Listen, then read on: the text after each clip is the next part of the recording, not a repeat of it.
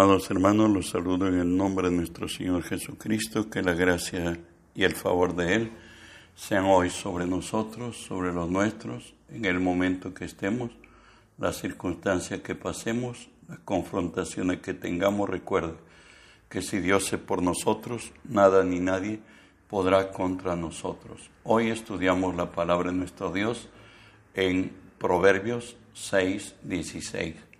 Nos dice así seis cosas aborrece Jehová y aún siete abomina su alma. Hoy estamos estudiando la serie titulada precisamente Lo que aborrece Dios. Estudiamos en esta clase los pies presurosos para correr el mal, es decir, andar en oposición. ¿Sabes? Dios da el pago en persona al que le aborrece, conforme lo dice Deuteronomio 7, 9 y 10. Conoce pues que Jehová tu Dios es Dios fiel, que guarda el pacto y la misericordia a los que le aman y guardan sus mandamientos hasta mil generaciones, y da el pago en persona al que le aborrece, destruyéndolo, y no se demora con el que le odia en persona le dará el pago. En los días de sequías, el rey de Asiria había ya, habiendo levantado, había levantado baluartes, en cuatro meses lo tenía en asedio a Israel. Y escuche la soberbia de, de este, de Rapsaces, o sea, del comandante general enviado por cierto por el rey de Israel, y le dice así, Segunda de Reyes 18, del 32 en adelante, no oigáis a Ezequías, porque os engaña cuando dice, Jehová nos librará. ¿Acaso alguno de los dioses de las naciones ha librado su tierra de la mano del rey de Asiria? ¿Dónde está el dios de Amad, y de Arfar? ¿Dónde está el dios de Sefarbaín, de Ena y de Iba? ¿Pudieron estos librar a Samaria de mi mano? ¿Qué dios de todos los dioses de estas tierras ha librado su tierra de mi mano para que Jehová libre de mi mano a Jerusalén? Bueno, la respuesta divina lo tenemos Segunda de Reyes 19, 22 y 23, le dice así el Señor por el profeta, ¿a quién has vituperado y blasfemado?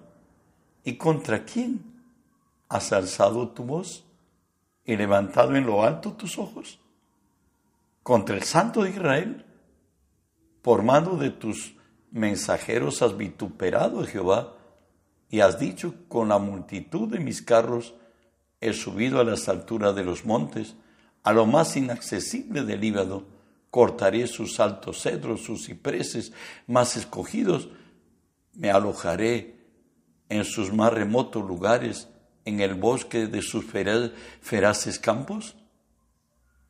Vuelve a decir, eh, continúa el relato, he conocido tu situación, tu salida y tu entrada tu furor contra mí, por cuanto te has airado contra mí, por cuanto tu arrogancia ha subido a mis oídos. Yo pondré mi garfio en tu nariz y mi freno en tus labios, y te haré volver por el camino donde viniste. El resultado, su vergüenza y destrucción. Segunda de Reyes 19 35 al 37. Y aconteció que aquella misma noche salió el ángel de Jehová y mató en el campamento de los asirios a ciento ochenta y cinco mil. Y cuando se levantaron por la mañana, he aquí, todo era cuerpo de muertos. Entonces Sennacherib, rey de Asiria, se fue y volvió a Nínive, donde se quedó, y aconteció que mientras adoraba en el templo de Nirok, su dios, Adramalek y Sarecer, sus hijos, lo hirieron a espada y huyeron a tierra de Ararat y reinó en su lugar Esarjadón, su hijo. Dios da el pago en persona al que se levanta contra él. Dios es el Señor del universo, sí, fiel y compasivo, clemente y misericordioso, pero Él es justicia, Él es la verdad. Él dice la palabra que humilla a los impíos hasta la tierra.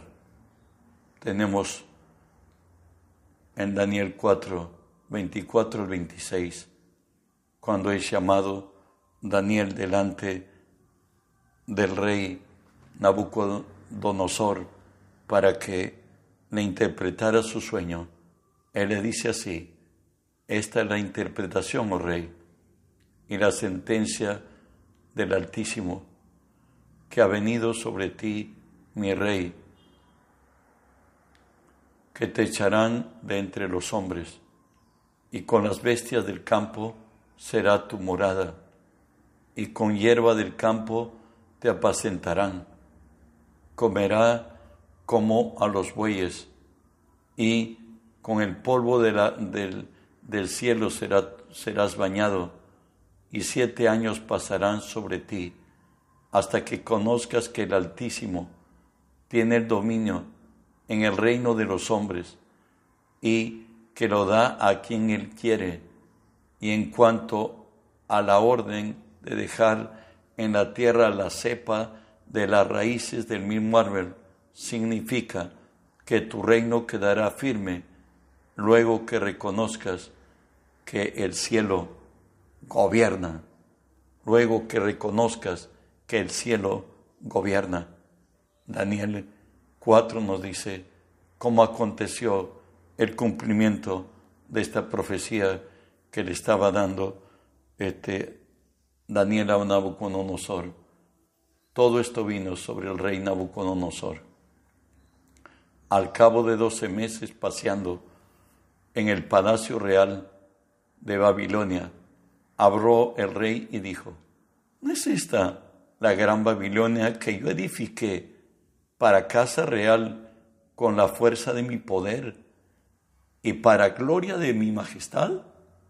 Aún estaba la palabra en la boca del rey cuando vino una voz del cielo, a ti se te dice, rey Nabucodonosor, el reino ha sido quitado de ti, de entre los hombres te arrojarán, con las bestias del campo será tu habitación y como, y como a los bueyes te apacentarán, y siete tiempos pasarán sobre ti, hasta que reconozcas que el Altísimo tiene el dominio en el reino de los hombres, y lo da al que quiere.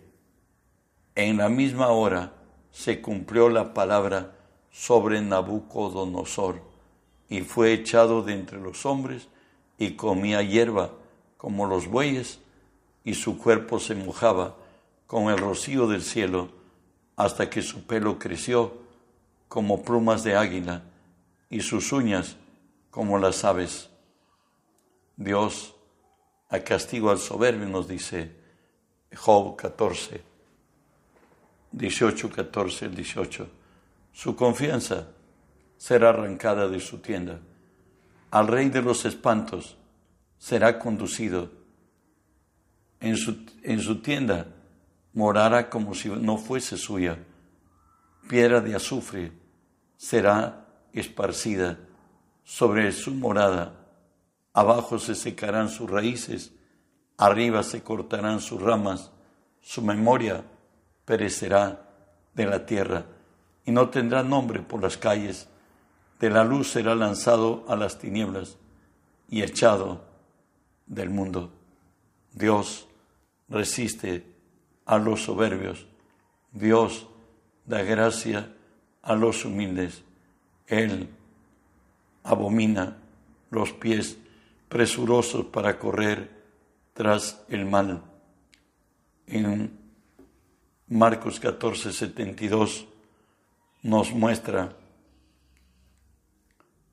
la vergüenza y el quebranto de Pedro cuando él de pronto, en lo que conocemos como la última cena, Jesús dijo que van a herir al pastor y las ovejas se van a dispersar. Él enfatizó que no estaba dispuesto a ir a la cárcel, que él estaba dispuesto a morir con Cristo, que quienes oían aquella noche serían los demás de los discípulos, los once, pero él no. Jesús le dijo así, antes que el gallo cantare dos veces, tú me habrás negado tres. Y no dice, y el gallo cantó por segunda vez. Entonces Pedro se acordó de las palabras de Jesús que le había dicho, antes que el gallo cante dos veces, me negarás tres veces. Y pensando en esto, lloraba. El juicio de Moab por su soberbia está escrito en Isaías, en Jeremías 48, que nos dice así, y Moab, será destruido hasta dejar de ser pueblo, porque se engrandeció contra Jehová. Miedo yo, medo y hoyo y lazo contra ti, oh morador de Moab, dice Jehová. El que huyere del miedo caerá en el hoyo. El que saliere del hoyo será preso en el lazo, porque yo traeré sobre Moab el año de su castigo, dice Jehová. El salmista nos habla, nos describe una figura de hombre muy próspero que creyó que jamás sería avergonzado y lo dice así, en mi prosperidad dije yo, no seré jamás conmovido, porque tú, Jehová, con tu favor me afirmaste como a monte fuerte, escondiste tu rostro y fui turbado. Escondiste tu rostro y fui turbado. No dice la palabra en cuanto a Usías, el rey de Israel. No dice, y preparó para todo el ejército escudos, lanzas y elmos, coseletes y arcos y ondas para tirar piedras, e hizo en Jerusalén máquinas inventadas por ingenieros para que estuviesen en las torres y en los baluartes, para arrojar saetas y grandes piedras, y su fama se extendió lejos, porque fue ayudado maravillosamente hasta hacerse poderoso. Mas cuando ya era fuerte, su corazón se enalteció para su ruina, porque se rebeló contra Jehová, entrando en el templo de Jehová para quemar incienso en el altar del incienso, y entró tras él el sacerdote Azarías, y con él ochenta sacerdotes de Jehová, varones valientes, y se pusieron contra el rey Usías. Y le dijeron, no te corresponde a ti, oh Usías, el quemar incienso a Jehová, sino a los sacerdotes, hijos de Aarón, que son consagrados para quemarlo. Sal del santuario, porque has prevaricado no te será para tu gloria delante de Jehová tu Dios. Bueno, él murió leproso, la lepra le odió, fue excluido de, de la congregación de, de Israel, porque los leprosos no les era permitido acercarse menos al templo, aún tenían que llevar una campanilla diciendo que ellos son inmundos inmundo, inmundo. Y bueno, para él, por ser rey, tuvo que ser separado de una casa y nunca más volvió a pisar el santuario. También nos habla la palabra en Apocalipsis 3, 17, 18. porque tú dices, yo soy rico, me he enriquecido, de ninguna cosa tengo necesidad, y no sabes que tú eres un desventurado, miserable, pobre, ciego y desnudo. Por tanto yo te aconsejo que de mí compres oro refinado en fuego, para que sea rico, y vestiduras blancas para vestirte, que no se descubra la vergüenza de tu desnudez, unge tus ojos con colirio para que veas. Bueno, Dios humilla a los exaltados. Dios dice que Él abomina a aquellos que pies presurosos para correr tras el mal, el mal. A lo que Dios se refiere, no dice la palabra, que no hay quien detenga su mano y le diga, ¿por qué cosa haces? Escúchelo. Job 36, 23 y 24 nos dice, he aquí que Dios es excelso en su poder. ¿Qué enseñador semejante a él? ¿Quién has prescrito su camino?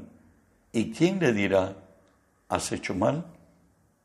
Es más todavía, Daniel 4:35 dice, todos los habitantes de la tierra son considerados como nada.